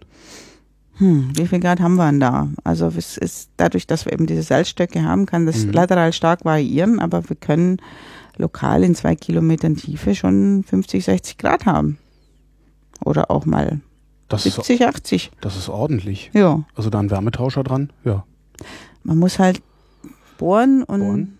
es ist eben, es muss schon noch konzeptuell da viel geforscht werden, auch, denke ich. Aber das ist sicherlich ein Thema, das ähm, gerade wenn man darüber nachdenkt, dass man auch Quellen braucht, die unabhängig sind vom Wind und von Sonne, mhm. dass äh, das etwas ist, was Zukunft hat. Würde Bohren billiger werden, wenn Bohren ein Massenmarkt würde? Oder bleibt Bohren immer gleich teuer, weil es halt Bohren ist? Das ist eine gute Frage. Danke. ich fürchte, es würde nicht, nicht viel billiger, wenn es ein Massenmarkt wäre es kommt sehr auf die Tiefe an. Also die, die, das Problem beim Bohren ist ja, dass es heißer und mehr Druck wird, je tiefer wir kommen. Das heißt, das Material, das ich brauche, das diesen Druck und diese Temperatur standhält und meine Bohrung auch entsprechend gerade nach unten fortsetzt, mhm. wird immer anspruchsvoller. Deshalb ist sozusagen jeder, jeder Kilometer tiefer exponentiell teurer als flachere Bohrungen. Und das würde sich auch nicht ändern. Also man bräuchte genau so ein gutes Material, mhm. wenn man fünf Bohrungen macht, als wenn man eine macht. Was lagert sich denn eigentlich in diesen Sedimentbecken so alles ab? Und woher kommt das? Ja, das kommt aus den Bergen, aus den Flüssen. Mhm. Also wenn Sie sich jetzt umgucken in der Landschaft hier in Brandenburg. Stimmt, irgendwann bröselt das alles mal weg, landet in irgendeinem Fluss und. Ja, Fluss man, man muss einfach ja. sich an, an den Wannsee-Strand stellen und angucken, was da so rumliegt. Das ist das, was hier die letzten 300 Millionen Jahre auch passiert ist. Es mhm. gab zwei Flut, zwei Phasen, wo es marin war, wo, wo ein Meer hier war, weil es einen regionalen Hochstand des Meeresspiegels gab drei in der Kreidezeit auch noch. Deshalb haben wir unsere Schreibkreide, die Sie von Rügen kennen. Ah. Das ist auch ein Meeressediment. Die Kreide? Ja. Woraus, woher kommt die? Also was, was war das mal, bevor Sie Ach nee, das, das war schon immer Kreide. Das war schon also, immer Kreide. Das heißt, es ist jetzt nicht unter bestimmten Druck und tiefen Verhältnissen nein, nein, zu Kreide die sind geworden. entstanden aus äh, Mikroorganismen. Ah. Das sind kleine Kalkschaler, die die Kreide aufbauen. Muscheln. Hm, fast. Sowas in der Art. kann, unter Muschel kann ich mir was vorstellen. also es ist ein bisschen, ich glaube, es sind Foraminiferen, aber es ist, es ist ein kalkschaliges Tier, mhm. sagen wir es mal so. Und ansonsten war die Gegend hier seit etwa 265 Millionen Jahren genauso wie heute. Aber dieses langsame Absinken, dieses eben gesunken, gesunken, gesunken, gesunken, hat dazu geführt, dass wir jetzt bis zu acht Kilometer Sedimente abgelagert haben in der Zeit. Also acht Kilometer von Wannseestrand übereinander immer wieder, mhm. dreimal unterbrochen durch Meereseinbrüche, ist es hier so vonstatten gegangen. Und Sie können auch richtig ähm, am, am, Untergrund sehen, wann diese Meereseinbrüche waren. Ja, wahrscheinlich. Da ändert sich die Gesteinsart. Mhm. Was für, was für Ablagerungen außer Salz haben wir denn noch so unter Brandenburg, hier wo wir sitzen? Sandsteine, Tonsteine, Kalksteine. Kalksteine eindeutig in der Minderheit, weil dazu brauchen wir ja ein Meer. Mhm. Und überwiegend Sandsteine, Tonsteine. Was sagt Ihnen das? dass es kontinental war. Das sagt mir, dass wir eben ein Ablagerungsmilieu hatten, Mhm. das etwa so aussah wie heute. Also Flussablagerungen, Seeablagerungen, Flussablagerungen, Seeablagerungen. Gilt das für alle Gegenden, die kontinental sind? Also, Es gilt für, ich- es wenn- wenn gilt für viele kontinentale Becken. mhm. Und wenn wir zum Beispiel jetzt zurück in den Atlantik schwimmen, bevor er ein Atlantik war, ist er ja aufgebrochen. Mhm. Da war er auch erstmal kontinental, weil erstmal war das ja ein Kontinent. Das, Das heißt, Sie am Anfang, eigentlich am Boden des Atlantiks genau dasselbe finden wie hier. am Boden des Atlantiks nicht, aber an seinen Rändern. Weil der Ach ja, den hat's ja Atlantikboden selber ist ja Der ozeanisch. stimmt, der ist ja neu. der ist ja ganz neu geworden, genau. Können Sie so tief, so tief kommen Sie nicht, ne? Also da können, also können Sie unter den, ich, ich bin jetzt noch am, am Boden des Atlantiks, können Sie da drunter gucken? Klar. das haben wir jetzt in diesem, Klar. in diesem Schwerpunktprogramm wurde das auch wieder getan. Mhm. Und wir haben eine ganz gute Vorstellung, wie die Lithosphäre da aussieht, wie die Kruste da aussieht, wie viel Sediment da rumliegt. Gerade vor der Küste Brasiliens, Angolas ist ja schon sehr viel Erdölexploration und auch Förderung im Moment. Aber alles, was auch im Süden ist, Namibia, Argentinien, Südafrika, da gibt's eben auch diese Kontinentalränder, wo es diese Sedimentabfolgen gibt, die am Anfang kontinental sind und irgendwann marin werden. Mhm. Und in diesen äh, Ablagerungsmilieus bilden sich eben auch Erdöllagerstätten. Und deshalb gibt es dann natürlich auch zunehmend Daten und zunehmend Wissenschaft, die da betrieben wird, um zu verstehen, wie ist, wir wollen verstehen, wie ist der Kontinent auseinandergebrochen und die Erdölindustrie will verstehen, wo muss ich denn bohren, damit ich an der richtigen Stelle bin. Ist das Erdöl immer in, in, in, bestimmten Gesteinsschichten zu finden? Also in Das Erdöl ist, äh, also wir, wir sprechen von Erdölsystemen. mhm. Das ist so ein Konzept, muss man sich vorstellen. Wir haben ein Muttergestein. Das ist ein organisch reicher Tonstein zum Beispiel. Der, wenn Sie äh, am, am Wannseestrand manchmal so ein bisschen kratzen, dann riecht es so nach Schwefelwasserstoff manchmal. Ach, Also das ist dann organisch reiches Material, das sich Mhm. ablagert. Und dann habe ich dieses Muttergestein und schütte da ganz viel drauf und es wird immer heißer und kommt unter Druck. Und dann verwandelt sich diese organische Substanz und wird irgendwann mal Erdöl. Wir Mhm. nennen das Cracken. Also die normalen Humusstoffe und Pflanzen und was da sonst noch so alles drin ist an Resten abgestorbener Lebewesen, wandelt sich um in Erdöl. Und dieses Erdölmuttergestein ist sozusagen der Ort, wo sich das bildet. Aber da bleibt es nicht drin. Da wandert es dann raus und sucht sich ein etwas, was mit Poren versehen ist, mhm. wo es drin rumfließen kann. Und dann braucht es natürlich etwas obendrauf, damit es nicht wieder raus kann. Also einen Abdeckhorizont. wenn ich nach Erdöl suche, suche ich also ähm, immer ein Muttergestein. Ein, darüber was Poröses und darüber Genau. eine Sperre. Genau. Ah ja, eine Falle hieß das, ne? Nee, die Falle ist im Prinzip das, äh, wo es dann am, am Ende drin bleibt. Ach so. Dieses Abdicht, der Abdichthorizont ist äh, nicht die Falle selber. Mhm. Und ja, ne, je nachdem, wie, wie die Struktur dann lokal ist, kann man dann, Salz zum Beispiel hat die nette Eigenschaft, äh, auch mal seitlich zu fließen und dann so eine Falle nach oben abzudichten. Ist auch nett vom Salz. Ja, also es gibt viele Erdölfallen, die an Salzstrukturen gebunden sind. Ich habe den Verdacht gerade, dass eigentlich alles aus Sediment besteht. Fast. Ist das so? Hier oben schon, ja. Wo, wo ist das Irgendwann nicht so? waren wir mal, waren mal alle Dinge, nein, es ist nicht überall so. Es gibt natürlich auch magmatische Gesteine, Mhm. wie Granite oder Gneise oder ja, Basalte, vulkanische Gesteine, die direkt Aus dem Erdinnern als gekommen sind. Schmelzen aus dem Erdinnern kommen. Aber das ist eher selten, oder? Das ist schon viel, aber es ist jetzt nicht so zwingend viel an der Oberfläche bei uns jetzt. Aber es gibt Gebiete, wo die große, große Gebiete Skandinaviens bestehen aus solchen Gesteinen. Mhm. Also die Kaledoniden oder große Teile Schwedens bestehen aus solchen magmatischen Gesteinen und metamorphen Gesteinen. Wir sind halt jetzt in Norddeutschland mitten in einem Sedimentbecken, aber sind nicht nur Sedimentbecken auf der Welt. Ich dachte gerade, oder große also, Bereiche wenn Afrikas. selbst, wenn selbst die Alpen mal Sediment waren. auch die Alpen haben Bereiche, die sind äh, magmatisch. Ah ja, okay. Das muss aber nicht Das heißen, dass sie nicht zusammengeschoben werden können. Mhm. Also als, wenn zwei Platten kollidieren, wird halt alles zusammengeschoben, was da gerade so im Weg ist. Haben, so, haben Geologen eigentlich sowas wie ein Lieblingsgestein? Haben sie sowas?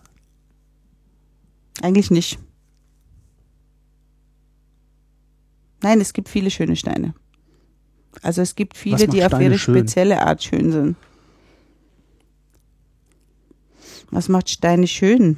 Also klar, wenn es jetzt irgendwie so schön Kristall. Ne, Ja, ich denke, das ist so, naheliegend, ja. dass Kristalle immer schön sind. Aber ich habe den Verdacht, dass äh, Geologen einen anderen Begriff von einem schönen Stein haben als so Typen wie ich, ich. finde, ein Stein ist dann schön, wenn er eine Geschichte erzählt.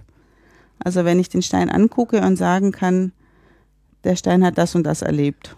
Und wenn das sehr deutlich ist in dem Stein. Es gibt Steine, die sind auch ganz langweilig. Also es, manche und das können Steine, sie einfach so. Sie heben einen Stein auf und können sagen, ah, der Stein hat das und das erlebt. Genau, solche Steine gibt es. Wie, wie machen sie das? Ist das äh, jetzt äh, jahrelange Erfahrung oder können ja, sie das auch? also es gibt, gibt Steine, da sind eben Strukturen drin, ganz Hm. einfach. Da, da sind Zeichnungen drin, da, da sind Spuren von, äh, von Verformungen drin, die man eben erkennen kann. Welcher, welcher Natur sind die Strukturen in den Steinen, die ich hier so finde in der Region Berlin-Brandenburg, wo, wo wir uns befinden? Mm, Da gibt's allerhand. Aber so richtig, Ich will jetzt, wo- worauf ich hinaus will, ist, äh, achte mal drauf, wenn du äh, am Feldrain entlang spazierst. naja, es ist, äh, wir sind ja so ein bisschen in einer schwierigen Situation hier, weil wir in so einer eiszeitlichen Landschaft sind. Das heißt, so richtig Ist eh äh, alles rund geschliffen, meine. ein bisschen. Also es ist so ein bisschen alles gleichgemacht, sage ich mal. Okay, wir, leben Aber- also in einer langweiligen Landschaft, was, was zumindest was die jetzt- Geologie angeht. Das würden die Quartärgeologen jetzt sicherlich ganz anders sehen. Die wer? Die Leute, die sich mit dieser jüngsten Epoche unserer Erdgeschichte beschäftigen und mit den Eiszeiten. Also da gibt's auch ganz, ganz spannende Themen.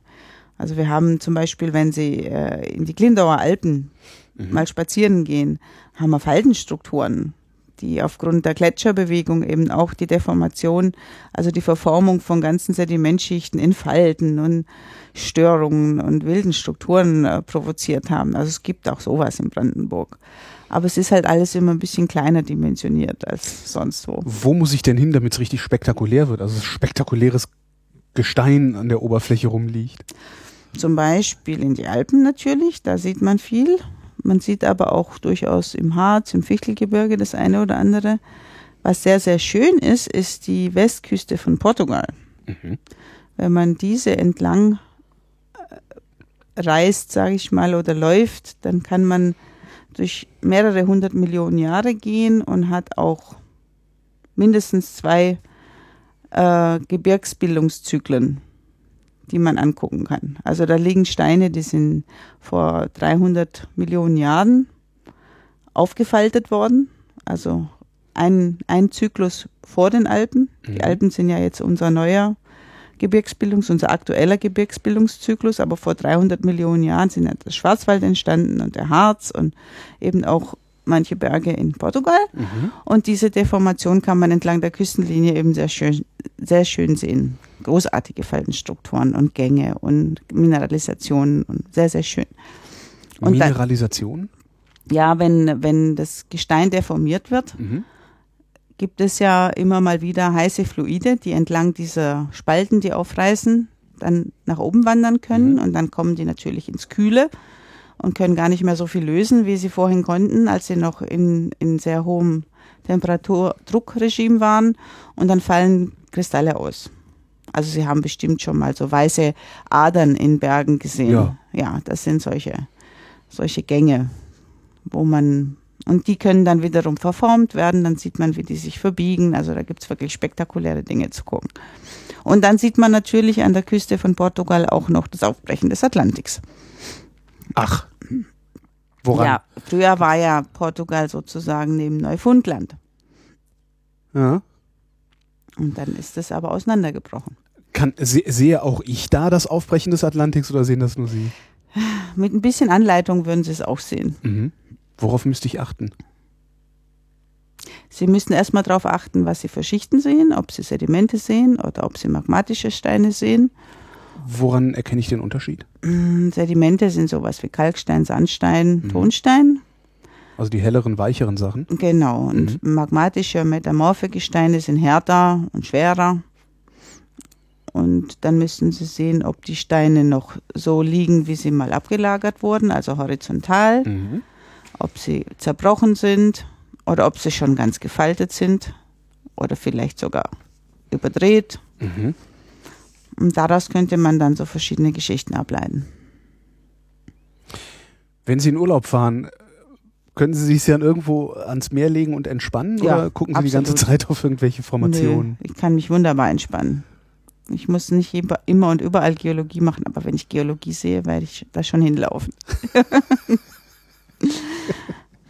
ja, und es gibt natürlich auch immer Dinge, die ein Geologe gern bereisen möchte, wo er noch nicht war. Und das wäre?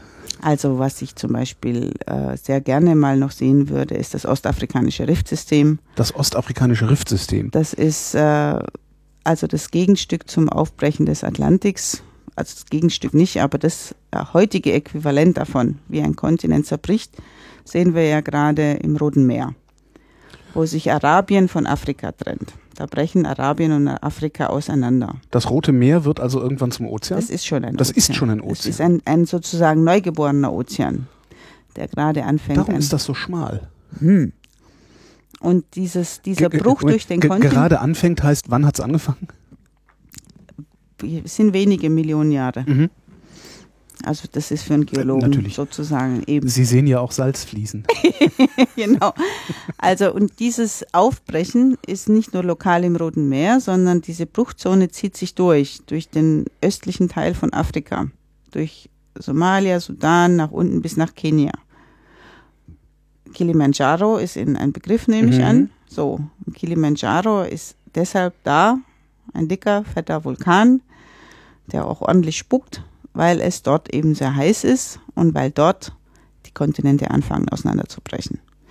Und da würde ich zum Beispiel mal noch mal gerne einen Fieldtrip hinmachen, um mir das mal vor Ort anzugucken. Warum haben Sie das denn noch nicht gemacht? Ich meine, das finde ja sogar ich faszinierend und ich verstehe Hat nichts sich davon. noch nicht so ergeben. Ich habe halt schon andere Dinge angeguckt. Also man hat auch schon einiges gesehen, aber das, wenn sie jetzt sagen würde, was ist noch auf ihrer To-Do-Liste, dann wäre das eins davon. Oder Hawaii habe ich auch noch nicht bereist. Was macht Hawaii besonders? Hawaii ist ein, äh, ein Ort, wo man zugucken kann, wie die Lava ins Meer fließt, Mhm. ohne dass man sich dabei besonders gefährden würde. Und es ist außerdem ein ganz spannender Ort geologisch gesehen, weil die hawaiianische Inselkette deshalb entstanden ist, weil sich in der ganz tiefen Erde darunter ein heißer Fleck befindet, ein sogenannter Hotspot. Mhm. Und die Platten sind über diesen Hotspot drüber gewandert und deshalb werden die Vulkane, diese ganze Kette von Vulkanen, entsprechend dieser Bewegung der Platte auch jünger und älter. Mhm. So, und Hawaii ist eben heute mitten drüber.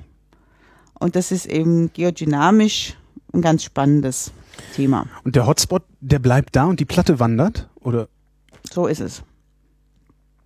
Woher kommt der Einen Hotspot? solchen, einen solchen Hotspot haben wir auch unter Island zum Beispiel. Mhm. Wo, wie kommt der da hin? Wissen wir das? Das ist eine gute Frage. Sie sollten vielleicht auch nochmal in die Geologie wechseln. Nein, das ist eine Frage, die uns äh, zutiefst beschäftigt und Ja. die wir auch noch nicht zu, zu Ende gelöst haben.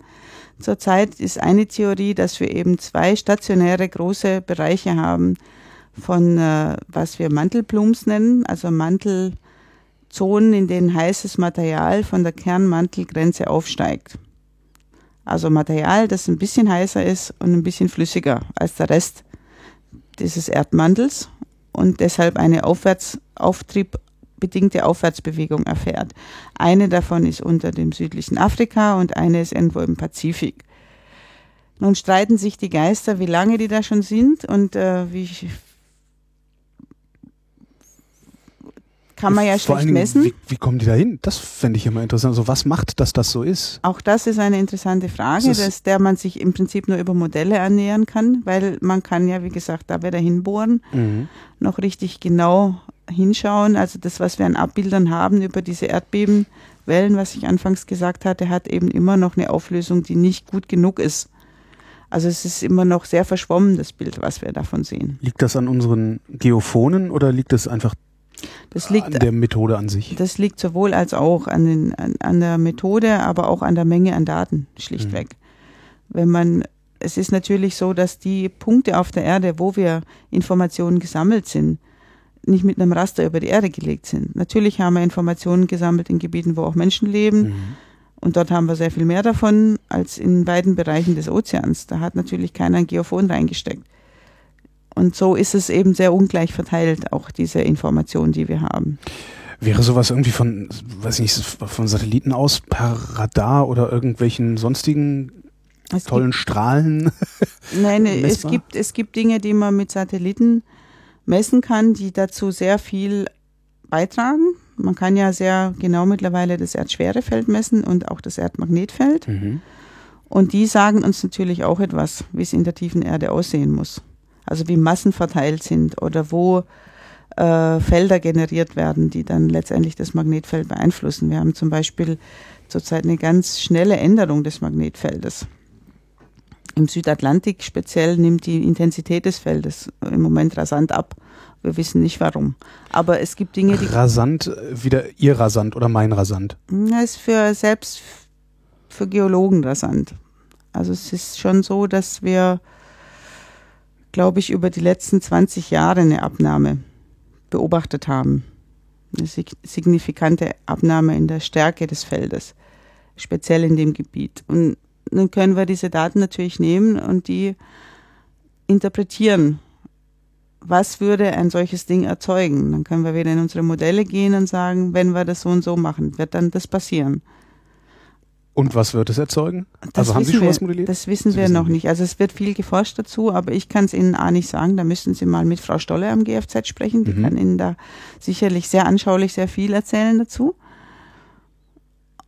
Aber es ist ein Thema, das, das äh, sehr, sehr spannend ist. Und ein zweites Thema, das die Wissenschaftler auch immer noch Grundlagen beschäftigt, ist, bewegt sich dieses Zeug in dem geschmolzenen Teil des Mantels, weil die Platten sich bewegen, oder bewegen sich die Platten, weil das geschmolzene Zeug im Mantel Konvektion macht. Wissen das wir wissen wir gar nicht. Das wissen wir nicht. Ich hätte gedacht, dass wir, also das, da hätte, da hätte ich gedacht, dass wir sowas wissen. Also wir wissen nicht, was das Küken und was, das, was die Henne davon ist. Wir wissen, dass beides stattfindet. Ja. Das können wir beobachten. Wissen wir, dass beides voneinander abhängig ist oder gibt es noch einen dritten Faktor, von dem gibt, wir möglicherweise Wir wissen auch, dass es voneinander abhängig ist, weil mhm. zum Beispiel in Bereichen, wo Erdplatten abtauchen, da wird ja dann kaltes, schweres Material, fällt ja sozusagen nach unten. Mhm. Das heißt, wenn wir einen begrenzten Platz haben in unserer Kugel, muss an einer anderen Stelle wieder was nach oben kommen deswegen. Dann könnte man sagen, weil an manchen Stellen kaltes Material absinkt, muss an anderen Stellen was auftauchen. Das würde heißen, die Platten treiben das Ganze. Oder die Platten müssen absinken, weil irgendwo was hochpoppt. Mhm. So ist es. Also wir haben noch reichlich und viele und tolle Fragen, nach denen wir gucken. Und Sedimentbecken können einen Teil davon beantworten. Gibt es genug, gibt's genug Geologen, um diese Fragen zu beantworten? Aber ist das eine beliebte Wissenschaft? Es ist so, dass es mittlerweile zu wenig Geologen gibt. Sie also haben ich habe, ich habe studiert und da hieß es, mach das bloß nicht, du kriegst nie einen Job. es, war auch, es war auch tatsächlich so. Aha. In meinem Jahrgang würde ich sagen, sind 80 Prozent der Leute heute in Jobs, die nichts mit Geologie zu tun mhm. haben. Die haben einen Abschluss gemacht, aber sind nicht als Geologen untergekommen. Und dann ist der Erd Erdölpreis rasant gestiegen und mittlerweile findet man eigentlich wahnsinnig leichten Job in der Erdölindustrie. Muss man mit leben, dass man dann äh, sehr viel reist und und auf der bösen Seite der dunklen Seite der Macht äh, unterwegs ist? Ja, auch. also es gibt da immer so zwei Seiten. Mhm. Und ähm, also für uns ist es sehr schwierig in der Wissenschaft mit diesen Gehältern zu konkurrieren. Ja. Also es gehen sehr viel, sehr gute Leute auch wirklich in die Industrie, weil auch die Industrieforschung macht und äh, entsprechend auch Wissenschaftler einstellt und nicht jetzt bloß Projektarbeiter.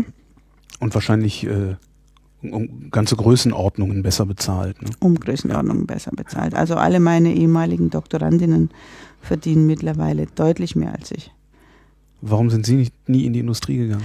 Ich war zwischendurch versucht, aber es hat sich für mich eben immer ein gutes Wissenschaftsthema ergeben und die Wissenschaft hat mich schon mehr fasziniert. Was mich aber an, an der Industrie gelockt hätte, war die Möglichkeit, dass man wirklich Daten zu sehen bekommt, von denen man sonst nur träumen kann. Mhm. Also es gibt einfach einen anderen Erkenntnisgewinn, wenn man mehr Beobachtungen kennt. Die Beobachtung ist einfach eine Beobachtung und ein Modell ist immer ein Modell.